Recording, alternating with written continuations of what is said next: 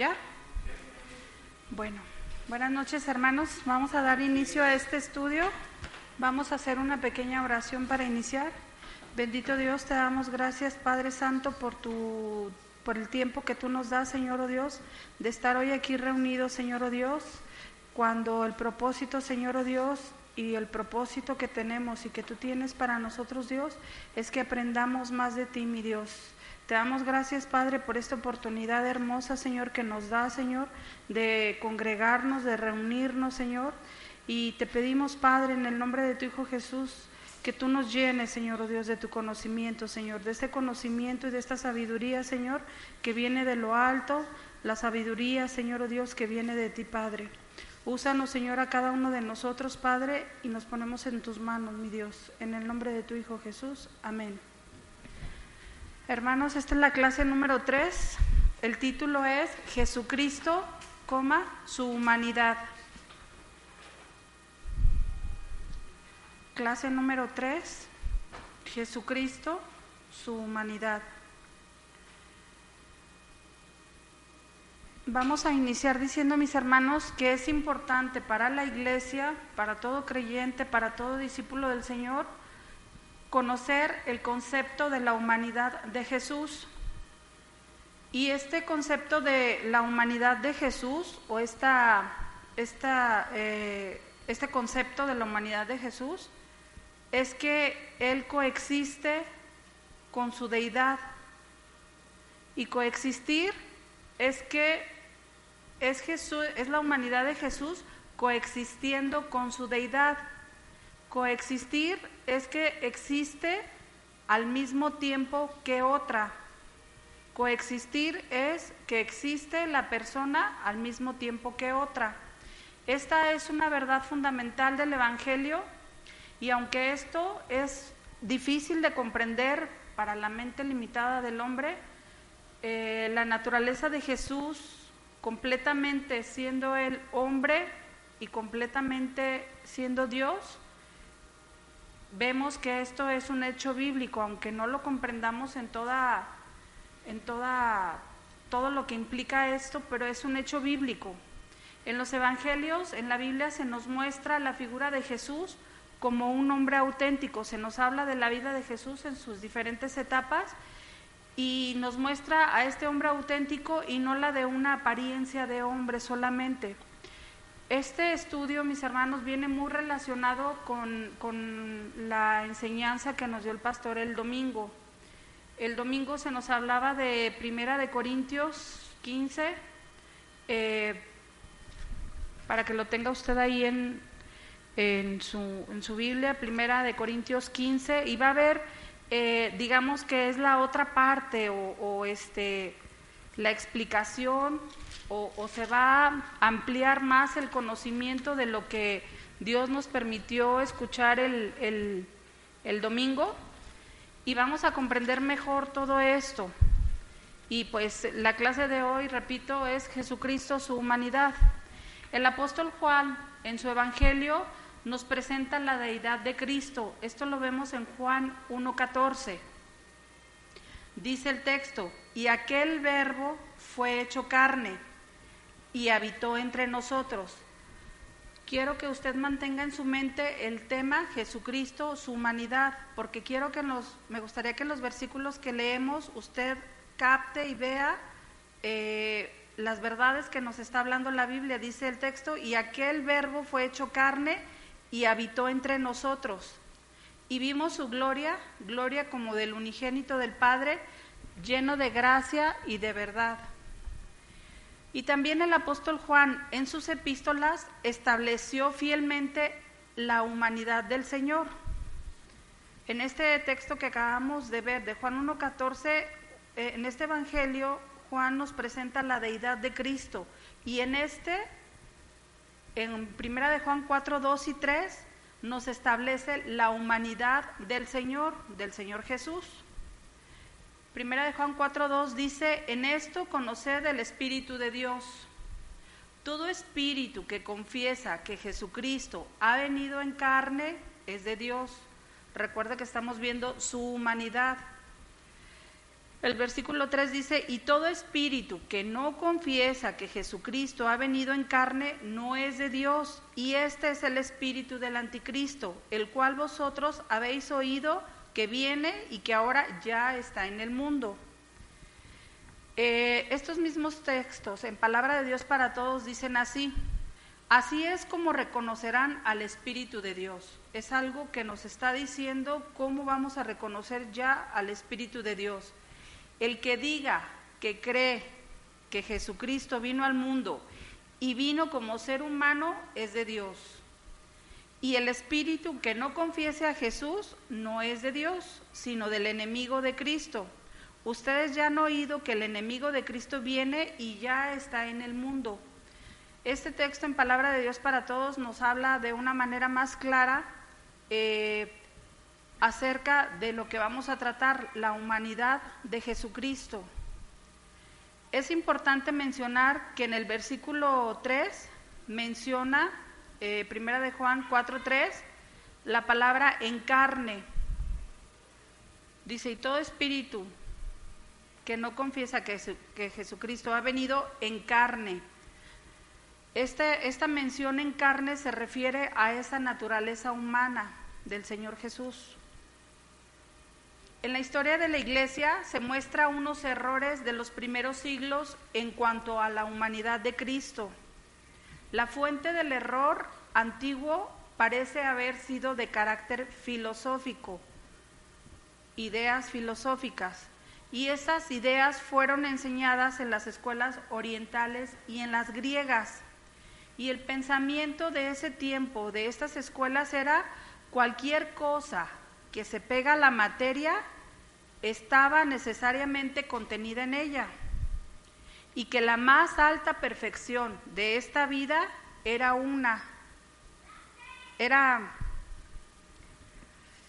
era una abstracción. ¿Qué es una abstracción? Es la separación de las propiedades de un objeto a través de una operación mental. No sé si ustedes se han fijado cuando alguien va a una galería y observa y pues se ven figuras, pues los que conocen de arte pues le conocen, ¿verdad? Yo no, yo veo garabatos. Pero aquellas personas ven lo abstracto y lo, lo le encuentran una interpretación. Lo que se refiere a, a abstracción es la separación de las propiedades de un objeto a través de una operación mental. Es decir, que aíslan una cierta cualidad de, de este objeto con la intención de reflexionarlo sin considerar el resto de las propiedades del objeto en cuestión. Cuando dichos pensamientos o la abstracción que hicieron de ese objeto y lo compararon entre diversas cosas, esta cualidad y ven que esto que ellos eh, captaron es común a varios objetos, se dice que esta abstracción es un universal. Y la disciplina que investiga la existencia o no de los universales separados de esta reflexión es la metafísica. Es cuando, no conozco yo de metafísica, pero es la separación de algunos elementos del cuerpo, y luego se reintegran y es todo eso que, que, se conoce como la metafísica. Esto fue la enseñanza que se dio en ese tiempo del apóstol Pablo. Parece que esta fue la opinión y la causa probable de que condujo a algunas personas en el tiempo del apóstol Pablo cuando le predicó a la iglesia de Corinto. En primera de Corintios 15, el versículo 12 les repito, si escucharon la enseñanza del domingo, van a recordar algunas cosas que nos mencionó el pastor. Este versículo dice, pero si se predica de Cristo que resucitó de los muertos, ¿cómo dicen algunos entre vosotros que no hay resurrección de muertos? Esta, este texto, esto, esto lo dice el apóstol Pablo precisamente por la enseñanza que, que les acabo de mencionar, la enseñanza que se dio eh, en las escuelas orientales y en las griegas. Y estas palabras fueron dadas a la iglesia de Corinto. El versículo 13 dice, porque si no hay resurrección de muertos, tampoco Cristo resucitó. Y el 14 dice, y si Cristo no resucitó, vana es entonces nuestra predicación, vana es también vuestra fe.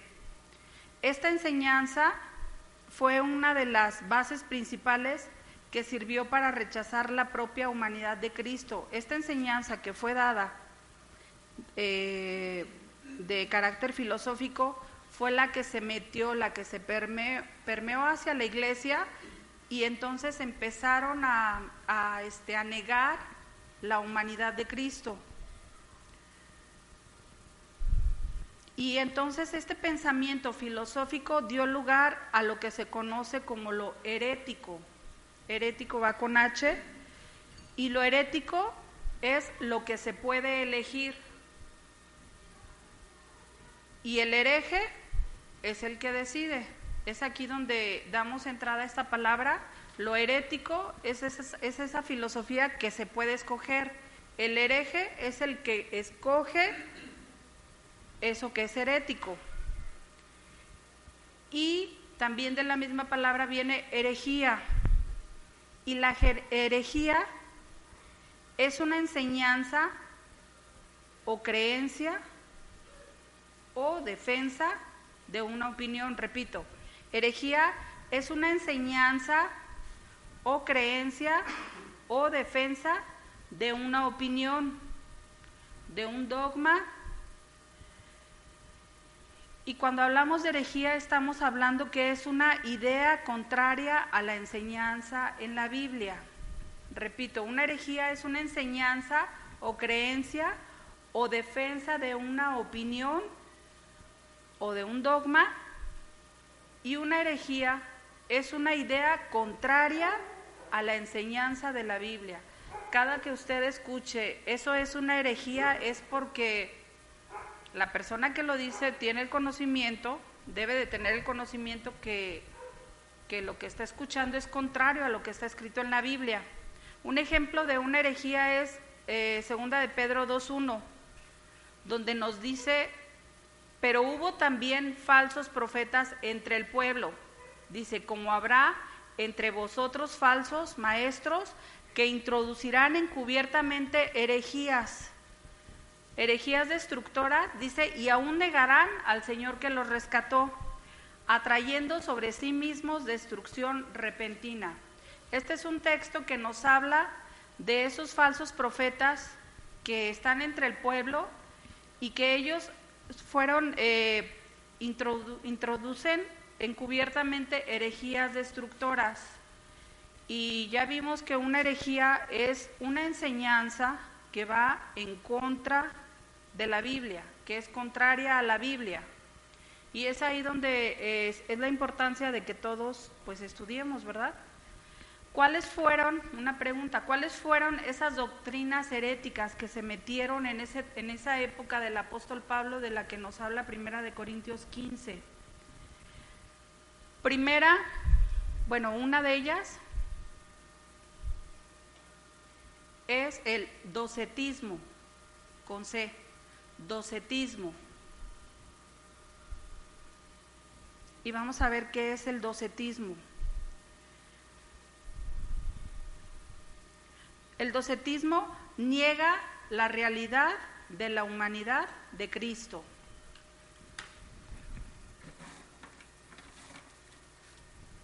¿Los puedes anotar ahí? Docetismo. El docetismo es una herejía, es una falsa enseñanza que niega la realidad de la humanidad de Cristo. ¿Qué aseguraban los docetistas, los que seguían esta enseñanza filosófica? ¿Qué aseguraban? Ellos decían que Jesús solo tenía apariencia de un cuerpo humano. Y, que y ellos de alguna manera... Ahí está el otro chiquillo, ¿el grande? Ok. Ok. Repito, ellos aseguraban que Jesús solo tenía apariencia de un cuerpo humano y de alguna manera aceptaban que Jesús pudiera ser divino. Ponlo aquí abajo si quieres.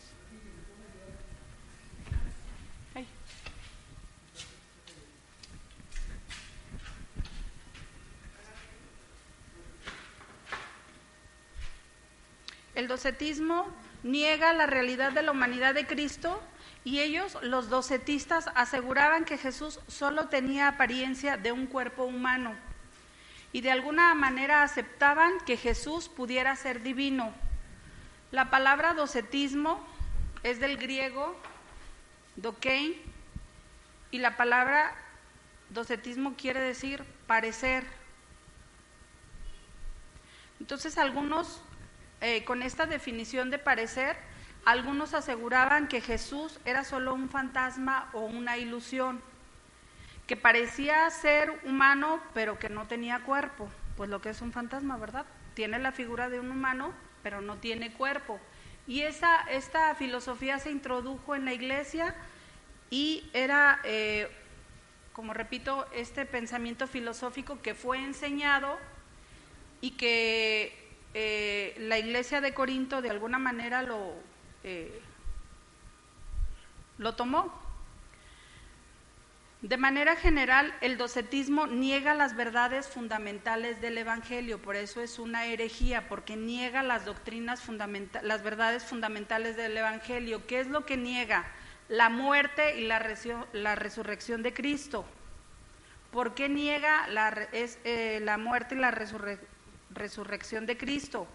Porque si la definición de docetismo nos niega la realidad de la humanidad de Cristo, entonces cuando dices no existe un cuerpo humano, si no tiene un cuerpo real entonces, pues entonces no murió, porque no tiene un cuerpo. Y si no murió, pues no resucitó. Por lo cual entonces también si no hay muerte y no resucita Cristo, entonces no existe salvación y nuestra fe, como dice Primera de Corintios 15, 17, nuestra fe sería vana. Dice el versículo 17 en Nueva Versión Internacional, dice, y si Cristo no ha resucitado, la fe de ustedes es ilusoria y todavía están en sus pecados. Entonces este pensamiento, este, eh, el docetismo, el docetismo va totalmente en contra del Evangelio.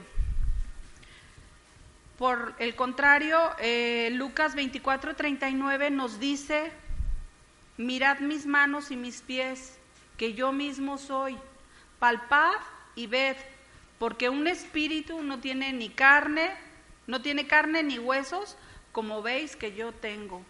Es cuando el Señor Jesús se le aparece a sus discípulos. Entonces podemos ver que el pensamiento de los docetistas es falso, ¿sí?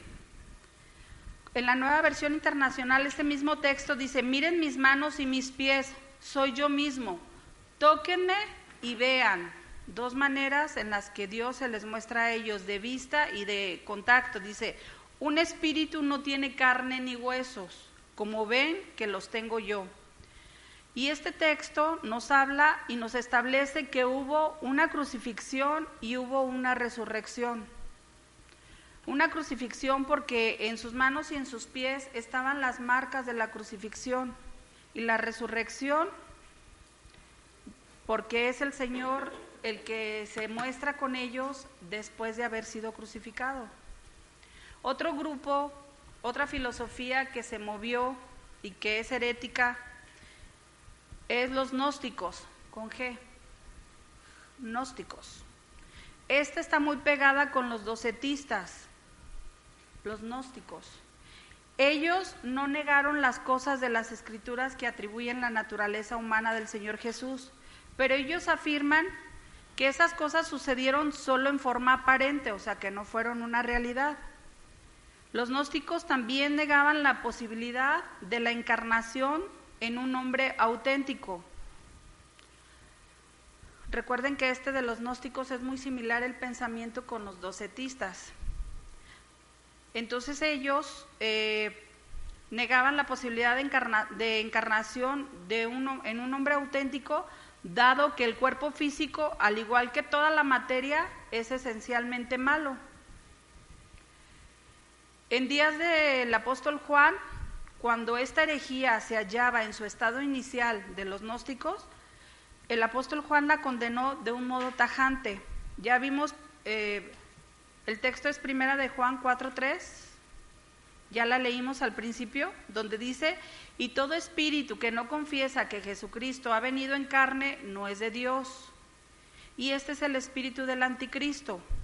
Entonces el apóstol Juan con este texto, con esta enseñanza, él este, eh, debatió este, condenó este punto y también segunda de Juan 1.7, segunda de Juan 1.7, decía, porque muchos engañadores han salido por el mundo que no confiesan que Jesucristo ha venido en carne.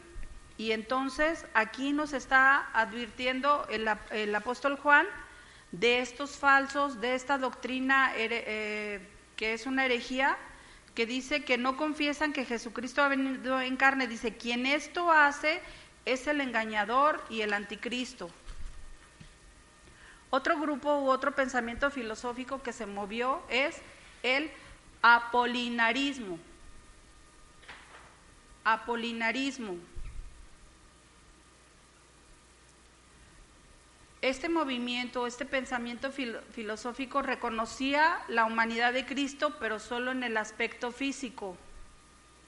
Y los partidarios de esta doctrina interpretaron erróneamente Juan 1.14.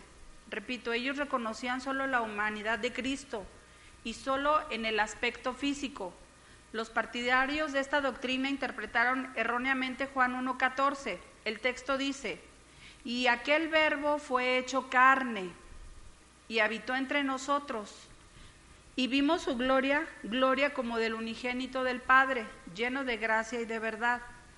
Cuando el texto dice, el verbo se hizo carne, en esta parte es donde ellos eh, se equivocaron. Ellos pensaban que Jesús tuvo cuerpo de hombre, pero no tuvo alma, un alma humana.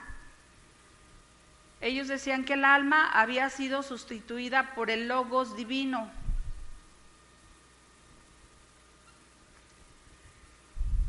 Es decir, que Jesús era un compuesto de humanidad, o sea, era un cuerpo, ellos reconocían que Jesús era un cuerpo y era un compuesto también de divinidad, pero todas las funciones que debería o que tiene el cuerpo humano se lo atribuían a la divinidad y estas funciones son las funciones del alma. Decían entonces que solo era el cuerpo y que la divinidad eran las funciones del alma. Y decían que en él solo había un centro de conciencia, la conciencia, y decían que esta conciencia era divina, no que era humana. Y que esta este, este esta conciencia divina carecía de la voluntad humana, o sea, la separaban y la mezclaban. Decían, eres solo humano y en, la cuestión de las funciones del alma, esa parte es la divina.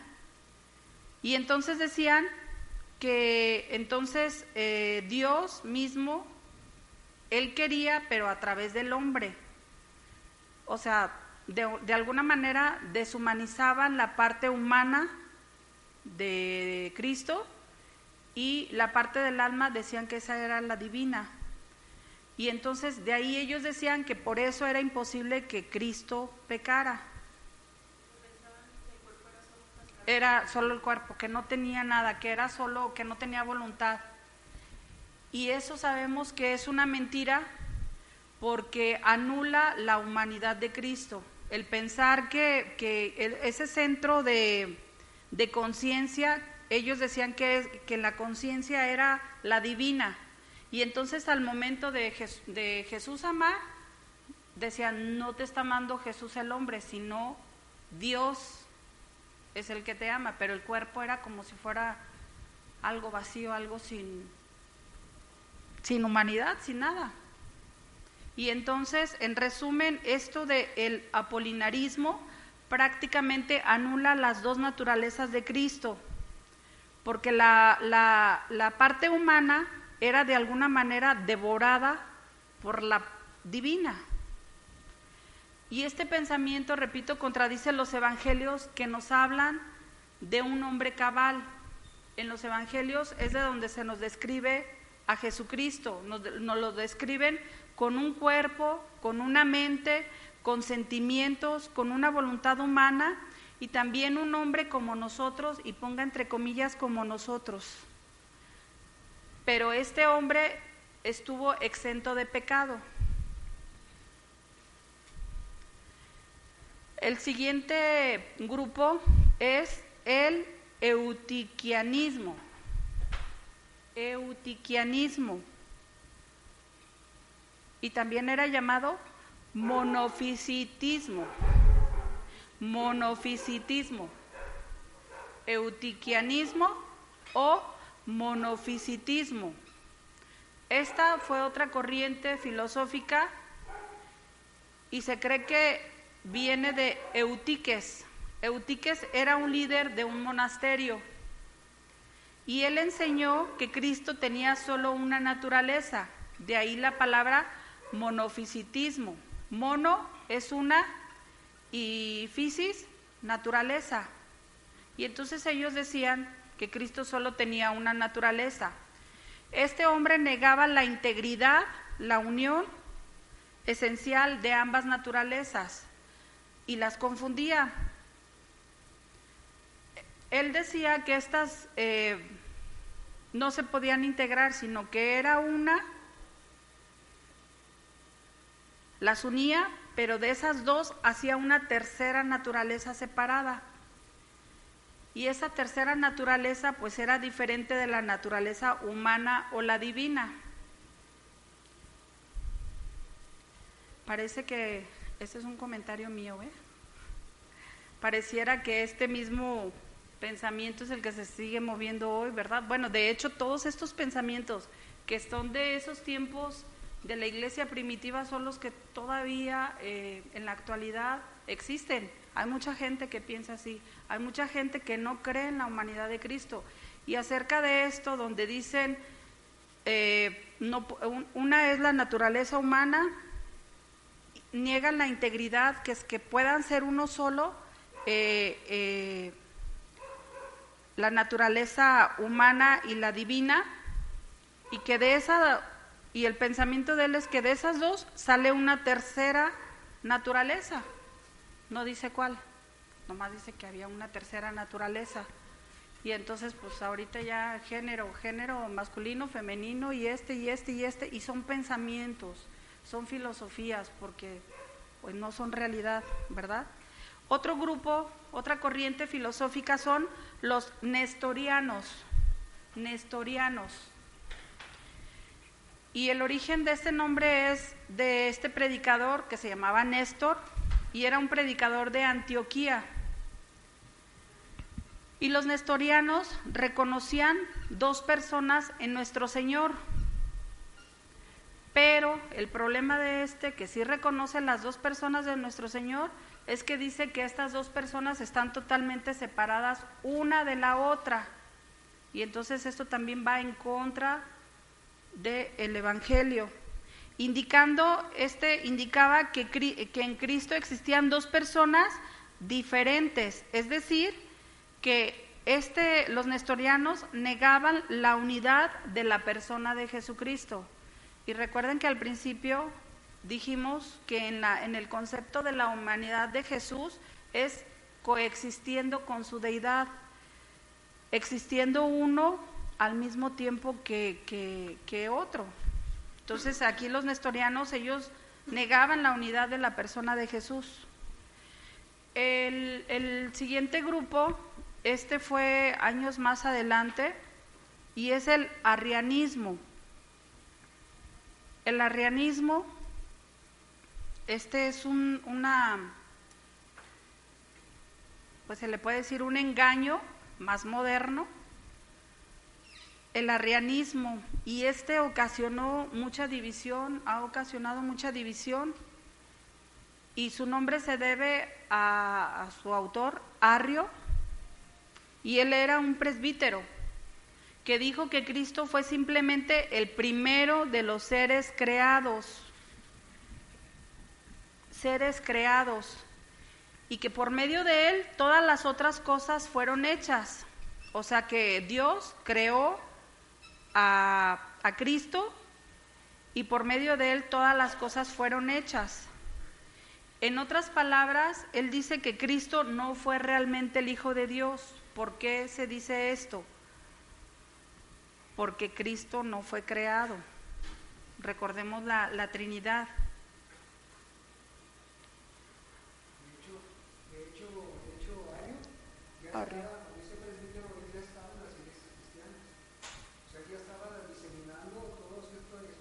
Ese pensamiento, esa filosofía.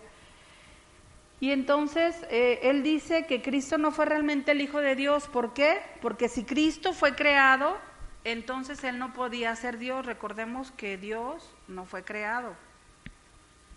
Él es el autoexistente, recordemos de los atributos de Dios.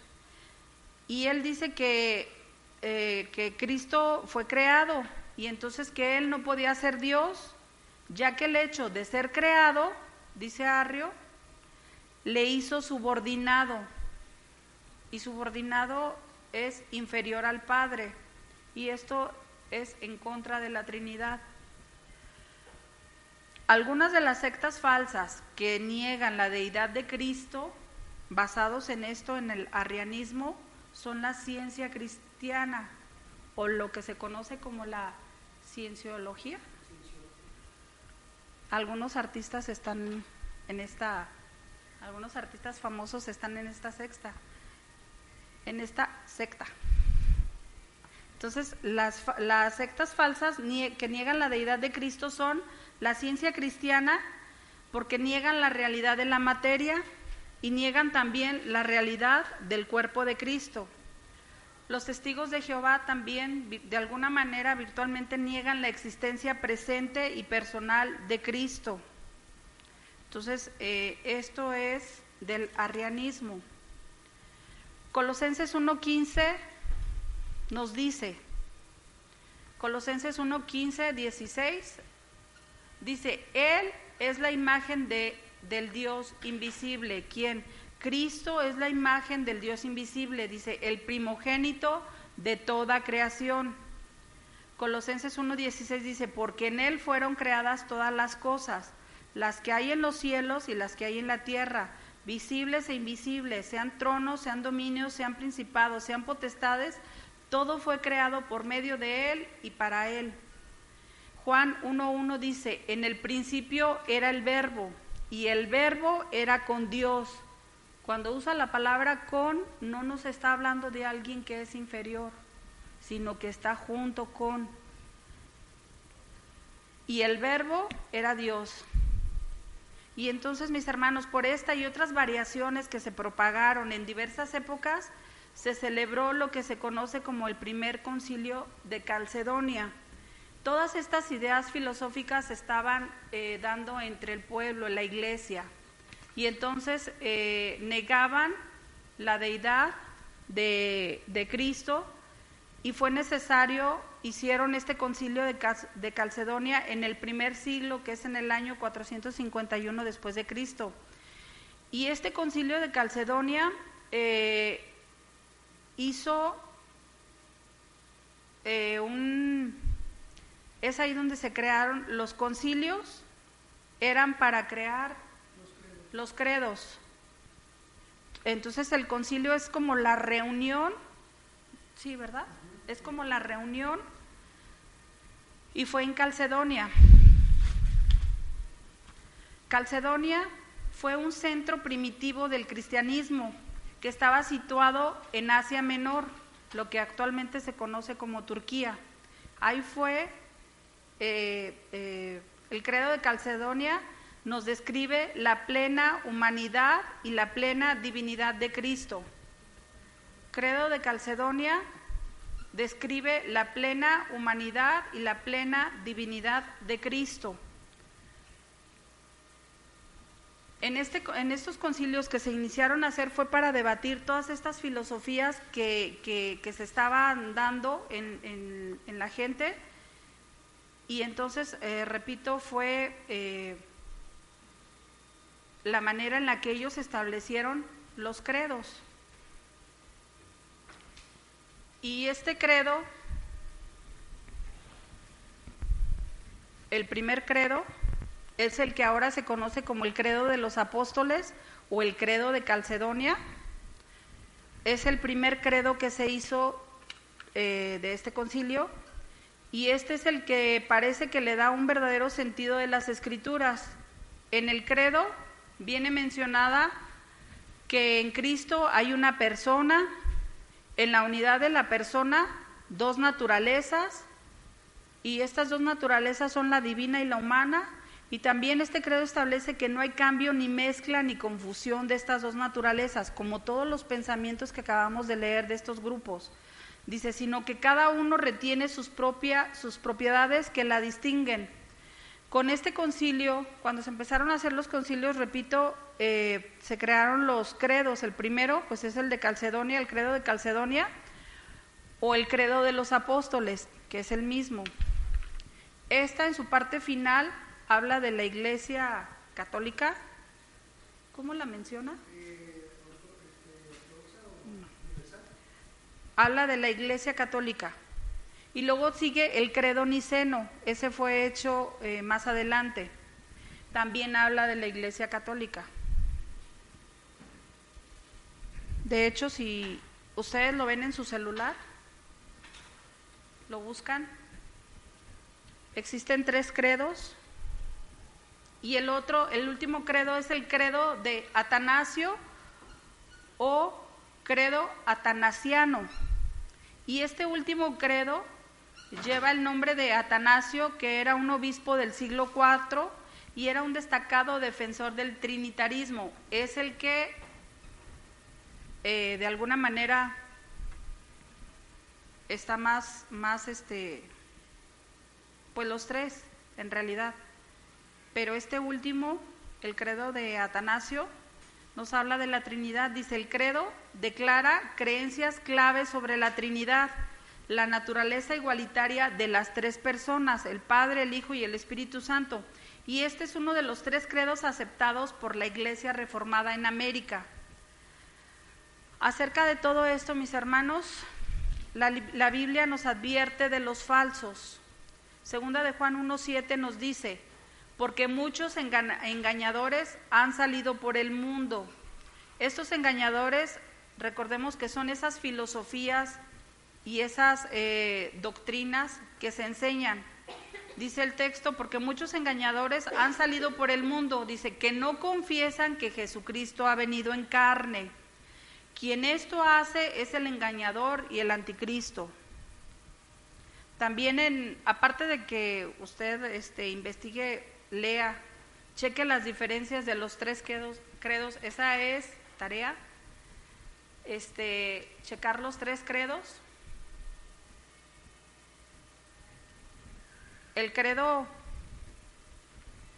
que el credo atanasio o el credo atanasiano es, es el credo que ha sido aceptado por la Iglesia reformada en América. Ese no nos habla de la Iglesia católica, sino que nos habla de esta Trinidad y la naturaleza igualitaria de las tres personas de, de, la Trinidad. Eh, como conclusión, mis hermanos, Juan 10:30 nos dice, yo y el Padre uno somos. Ese es como el broche de oro que nos da descanso a nosotros ante tanta corriente de pensamiento, tanta opinión humana, recordemos lo que es herético, es lo que se puede escoger, y el hereje es el que escoge. Y entonces estas filosofías están puestas en el mundo, son pensamientos que están en el mundo y entonces la persona escoge en qué creer, escoge creer estas enseñanzas o creer lo que está escrito en la Biblia. Juan 10:30 dice, yo y el Padre uno somos, es lo que nos dice el Señor Jesús, yo y el Padre uno somos. Y vuelvo a repetir un versículo que ya mencionamos en la, en la clase anterior, primera de Juan 5:20, pero sabemos que el Hijo de Dios ha venido y nos ha dado entendimiento para conocer al que es verdadero y estamos en el verdadero, en su Hijo Jesucristo. Este es el verdadero Dios y la vida eterna. Ante tanto pensamiento, tanta corriente de pensamiento, mis hermanos, estudiemos la Biblia, estemos con los ojos, los oídos abiertos, porque en, en algunos puntos pareciera, si no nos ponemos atentos, pues está hablando de Jesucristo, pero cuando atenta en una de las propiedades de la divinidad, se vuelve una herejía, se vuelve algo en contra de la persona de Jesucristo, y eso es en contra del Evangelio. Ya lo leímos en Primera de Corintios. Y entonces, mis hermanos, pues hasta aquí la, la clase. Yo espero que ustedes le den otra repasada en su casa este, y que estemos alertas ante todas las doctrinas, todas las, las enseñanzas que de repente escuchamos o las que tenemos acceso, toda corriente de pensamiento y que mejor nos llenemos de la palabra, que es la que nos advierte acerca de todos estos falsos. Dios les bendiga.